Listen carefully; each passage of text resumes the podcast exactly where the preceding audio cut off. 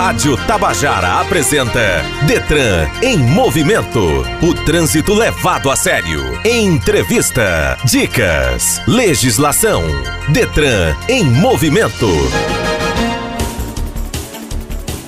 Berta Benz foi a primeira pessoa a dirigir um automóvel e por longa distância na Alemanha em 1888. Berta foi acompanhada de seus filhos e contornou obstáculos que o veículo apresentou no percurso, como falta de combustível, resfriamento do motor, problemas com o sistema de freios. Essa viagem foi essencial para o desenvolvimento técnico do automóvel. No ano seguinte, na França, a duquesa Anne Duzet foi a primeira mulher do mundo a obter a habilitação para dirigir. Nesse mesmo ano, ela foi também a primeira mulher a ser multada por excesso de velocidade, porque estava trafegando a 15 km por hora em ruas onde o limite era de 12. Já no Brasil, a primeira mulher a tirar a carteira de habilitação foi Rosa Helena Schorling. Ela tirou a habilitação para guiar automóveis em 1932 no Espírito Santo e em 1933 conquistou o direito de conduzir também motocicletas. Pois é, a gente vai falar sobre trânsito e direitos da mulher com a secretária da Mulher e da Diversidade Humana, Lídia Moura. Eu sou Rosângela Cardoso e esse é o Detran em Movimento. Detran em movimento. Assistente, o que eu curti ultimamente na minha rede? Você viu vídeo de um gatinho, um de dancinha engraçada, um de tutorial de make e enquanto via o de um influenciador, fechou um motociclista que não viu você cruzando a faixa. Se você dá atenção à sua rede social, você perde atenção no trânsito. Se dirigir, não use o seu celular. No trânsito, sua responsabilidade salva vidas. Governo do Estado. Somos todos Paraíba. No Momento Educação, Fernanda Martins fala dos 45 milhões de motoristas no país. Desses, um terço é de mulheres. Detran em movimento. Educação no trânsito.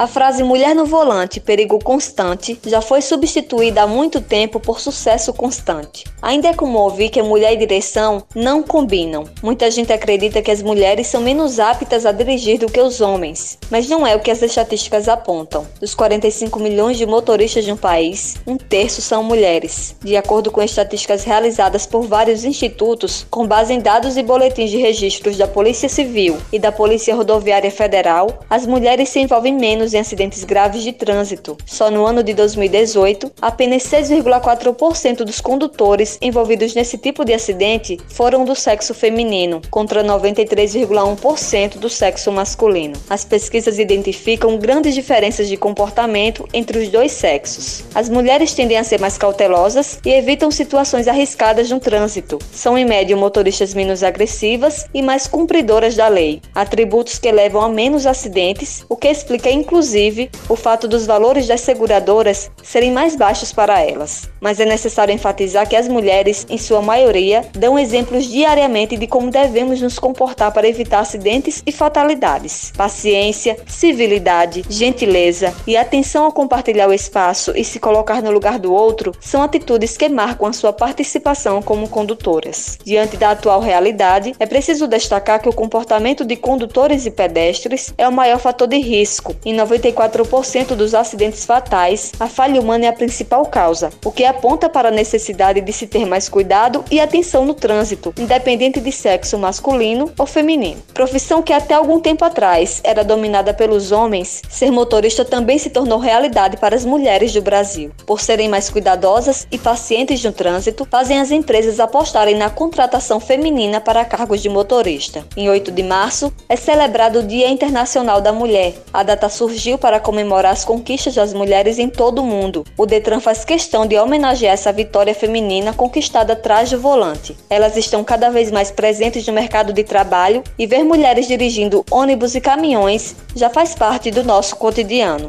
Detran em movimento. Entrevista. No Brasil, o trânsito ainda é pouco diverso. Das 74,3 milhões de CNHs, carteiras nacionais de habilitação, emitidas no país, apenas 35% são de mulheres, de acordo com a Secretaria Nacional de Trânsito, Senatran. O Detran em Movimento recebe hoje a secretária Lídia Moura, da Secretaria da Diversidade Humana, para falar sobre a programação e ações durante o mês de março. Qual é a programação prevista para o restante do mês de março? A programação deste mês é uma programação de todo o governo, a Secretaria da Mulher e da Diversidade Humana coordena, mas nós temos ações desenvolvidas pela Secretaria de Saúde, da Educação, pela Fundação Cultural, pelo Detran, por exemplo. Então nós temos uma série de atividades de várias secretarias, de vários órgãos. Teremos é, ações que vão desde a disponibilização de mamografias durante todo esse mês, né, que a Secretaria de Saúde vai é, fazer ações culturais que inclusive estão interiorizadas esse ano. Então nós teremos shows em Campina Grande, em Cajazeiras e outras expressões artísticas além do show foram feitas por meio de um edital. A Secretaria da Mulher e da Diversidade Humana também está fazendo seminários, está integrando a rede. O governador João Azevedo entregou no dia 8 de março uma nova casa de acolhimento provisório na cidade de Souza que vai atender a mulher sertaneja que porventura esteja afetada pela violência. Então nós temos uma vasta programação que inclui tanto o aspecto cultural quanto de saúde e todo um trabalho da secretaria para discussões, diálogos, dar acesso às mulheres à linha de crédito, por exemplo, com empreender. Então, é uma programação bastante vasta, as pessoas podem acessar a página do governo do estado, as redes sociais da Secretaria da Mulher e da Diversidade Humana, que vão encontrar toda essa programação. Lídia, as mulheres são maioria da população brasileira. Somos atualmente 52,2% do total de brasileiros, segundo dados da última pesquisa nacional por amostras de domicílio, PNAD. Mas esta maioria não representa facilidade para a gente, concorda? Nós somos mais da metade da população, mas temos de lutar por todos os espaços. O nosso maior desafio ainda é o enfrentamento à violência, essa barbárie que afeta a vida das mulheres mas nós temos mais dificuldades com o mercado de trabalho, precisamos ter ampliação de postos de trabalho. As mulheres, infelizmente, ainda têm salários menores que os homens, as mulheres negras, menores salários ainda. E é uma luta permanente pelo reconhecimento. Parcela da sociedade ainda teima em dizer que há coisas para as meninas e coisas para os meninos. Então existem nichos de mercado que as mulheres têm mais dificuldade para entrar. Agora, nesses anos todos, é importante ressaltar que mesmo com todas essas dificuldades, primeiro que a luta feminista do movimento de mulheres sempre foi uma luta por inclusão e por benefícios para toda a sociedade. Não nos ativemos apenas às nossas questões específicas. Luta por liberdade, pelos direitos civis, todas elas o tempo inteiro para que o construto de uma sociedade melhor. E cuidamos também das questões específicas. Lei Maria da Penha, por exemplo, considerada pelas Nações Unidas uma das três leis mais importantes do mundo, é uma construção das mulheres que trazem uma lei inovadora na medida em que não é apenas uma lei punitivista, é uma lei que traz obrigações para os entes da federação, como por exemplo a criação de mecanismos de proteção às mulheres, de varas especializadas no sistema de justiça. Então tudo isso não se pode descansar, mas a gente permanece também com um desafio muito grande que é o enfrentamento à violência contra as mulheres e que o Estado, portanto, dá resposta para que as mulheres possam é, sair do ciclo da violência. Nós temos ainda uma participação muito pequena nos espaços de poder, as mulheres no parlamento são poucas, porque constantemente existe a violência política de gênero que dificulta muito a participação das mulheres. Então são lutas que as mulheres continuam travando. Trazendo a conversa para o trânsito, você diria que o machismo ainda é uma barreira para as mulheres dirigirem? O trânsito é o espaço em que é essa opressão, digamos assim, contra as mulheres, ela é muito visível. Ainda existe uma ideia de trazer para a mulher a responsabilidade dos males e dos erros que acontecem no trânsito, o que não é verdade, o que é uma grande injustiça. O Detran já fez, inclusive, uma campanha que dizia que mulher no trânsito, cidadania constante, porque as mulheres causam menos acidentes, as mulheres têm mais responsabilidade, inclusive os seguros preferem segurar mulheres, os carros de responsabilidade das mulheres do que os homens, porque o prejuízo para as seguradoras é menor. Isso é uma injustiça, isso é um machismo que se perpetua E as mulheres estão aí, inclusive não só no carro comum, mas elas estão dirigindo caminhões, elas estão dirigindo máquinas pesadas, elas fazem o trabalho em todos os setores da sociedade, há mulheres atuando. Então isso é um machismo arraigado que precisa ser combatido. E outra, que o, o trânsito não deve ser visto como um espaço de poder, um espaço para violência, um espaço para essa masculinidade tóxica. O, o, trânsito deveria ser visto como um, um, lugar em que devemos praticar cada vez mais a urbanidade, a civilidade, a educação, para que não acontecessem os níveis de violência que acontecem, o nível de acidentes e de problemas que decorrem inclusive dessa conduta. Então, o machismo no trânsito também é ruim para a sociedade. Estamos conversando com a secretária da Mulher e da Diversidade Humana, Lídia Moura. Voltamos já. Detran em movimento. Assistente, o que eu curti ultimamente na minha rede? Você curtiu uma foto do pôr do sol, de gente no crossfit, de gente na cafeteria, a foto de influencer, e enquanto curtia de um prato gourmet, quase atropelou um homem que não curtiu nada sua imprudência. Se você dá atenção à sua rede social, você perde atenção no trânsito. Se dirigir, não use o seu celular. No trânsito, sua responsabilidade salva vidas. Governo do Estado. Somos todos Paraíba. No momento legislação de hoje, Aline Oliveira explica qual é a diferença entre calçada e passeio. Detran em movimento. Legislação. O anexo 1 do Código de Trânsito faz uma distinção entre calçada e passeio. Calçada é a parte da via normalmente segregada e em nível diferente, não destinada à circulação de veículos, reservada ao trânsito de pedestres e, quando possível, à implantação de mobiliário urbano, sinalização, vegetação e outros fins. Já o passeio é a parte da calçada ou da pista de rolamento, neste último caso separada por pintura ou elemento físico separador, livre de interferências, destinada à circulação exclusiva de pedestres e, excepcionalmente, de ciclistas. É com base nesta distinção que o artigo 68 estabelece o direito do pedestre na utilização do passeio e a possibilidade de que a calçada seja destinada para outros fins, como instalação de bancas de jornais, telefones públicos, coletores de lixo ou postes de sinalização, implantação de jardim, entre outros. Tudo dentro das normas de circulação e desde que não haja prejuízo ao fluxo de pedestres. Além do passeio, o pedestre também pode utilizar nas vias rurais o acostamento.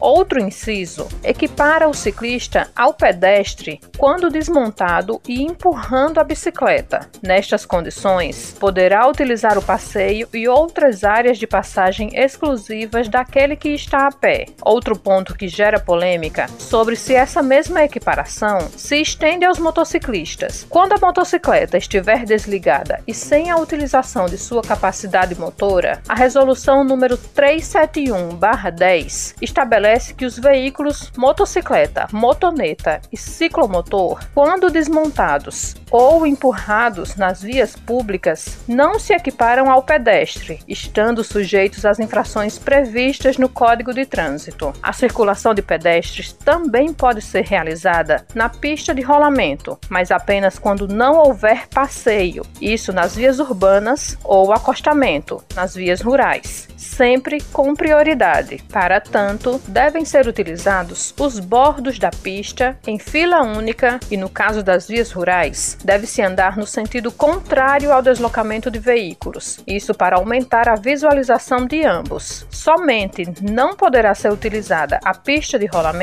quando houver placa de regulamentação proibitiva, que é a placa R29, proibido o trânsito de pedestres, ou quando a segurança ficar comprometida, não havendo, todavia, mecanismo para a punição dos pedestres faltosos. É uma grande preocupação do legislador em relação à criação de novas vias, pois obrigou que nos trechos urbanos de vias rurais e nas obras de arte a serem construídas, deve ser previsto passeio destinado à circulação de pedestres que não deverão, nessas condições, usar o acostamento. A expressão obras de arte, segundo o anexo 1 do Código de Trânsito, refere-se às passagens subterrâneas e às passarelas. Estamos apresentando Detran em movimento.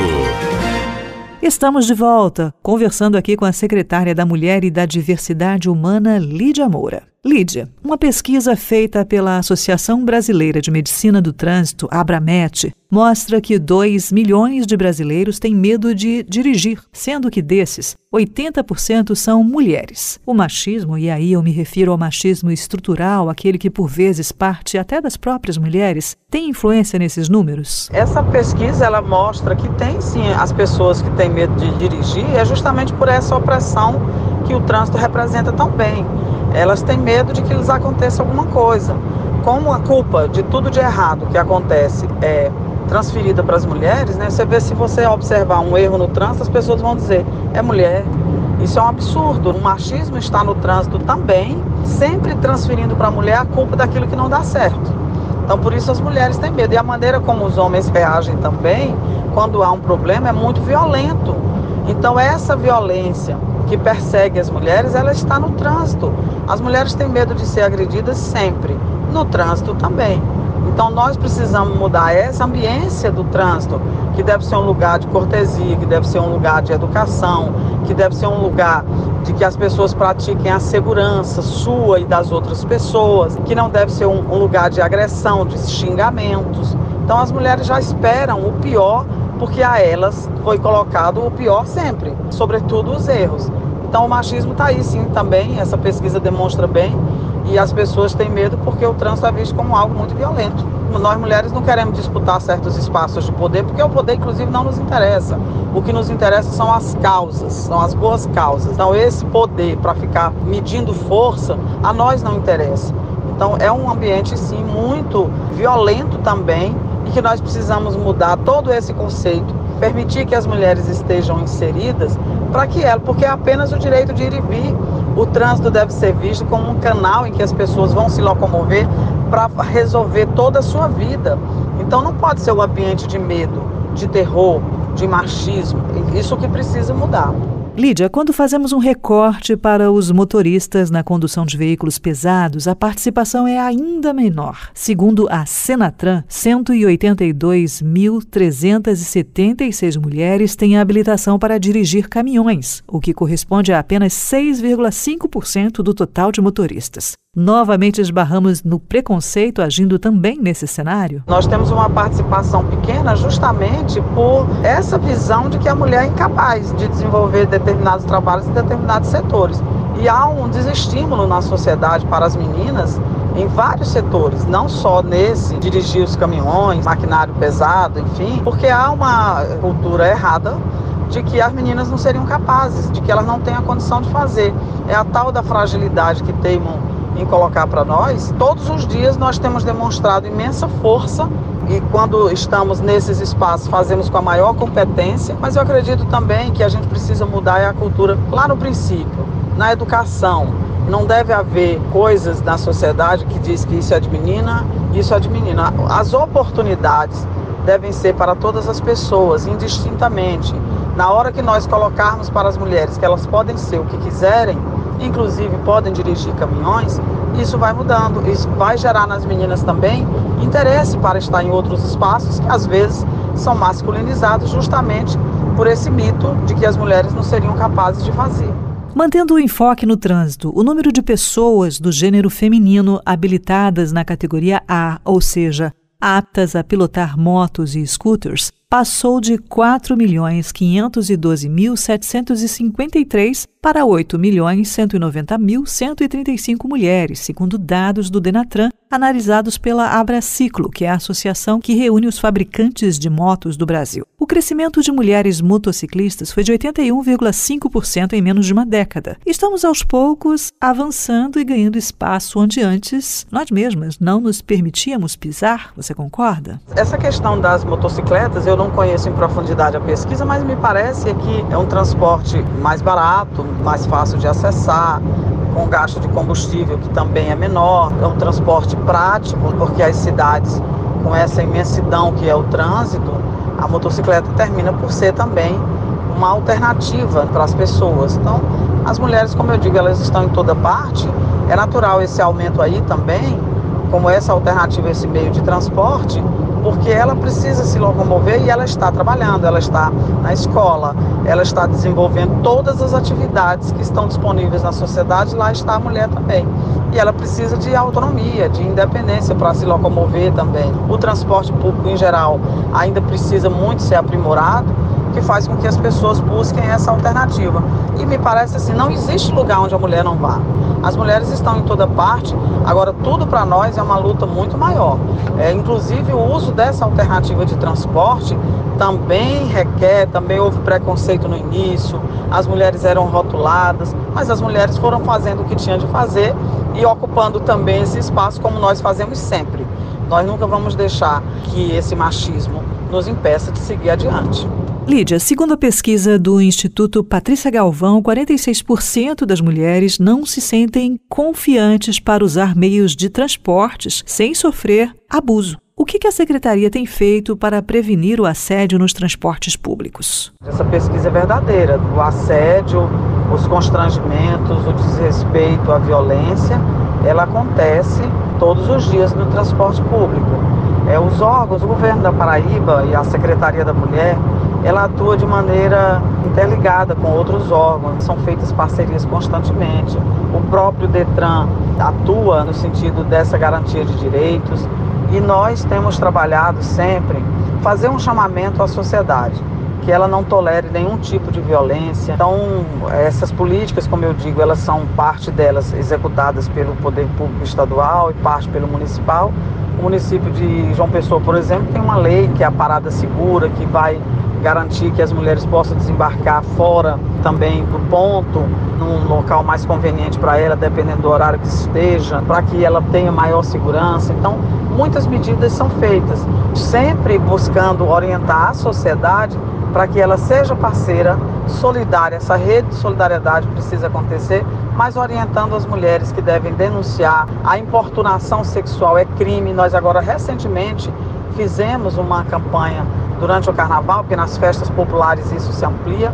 Então a Secretaria da Mulher tem uma campanha que já está no quarto ano contra a importunação sexual, alertando a mulher para a denúncia, mas também mostrando aquele potencial agressor, aquela pessoa que porventura intenciona fazer isso, que é crime e que, portanto, a mão do Estado pode alcançá-lo. Então, nós temos campanhas permanentes para mudarmos essa concepção da sociedade de que a mulher está disponível, que o corpo da mulher possa ser objeto para quem quer que seja, isso não pode continuar acontecendo.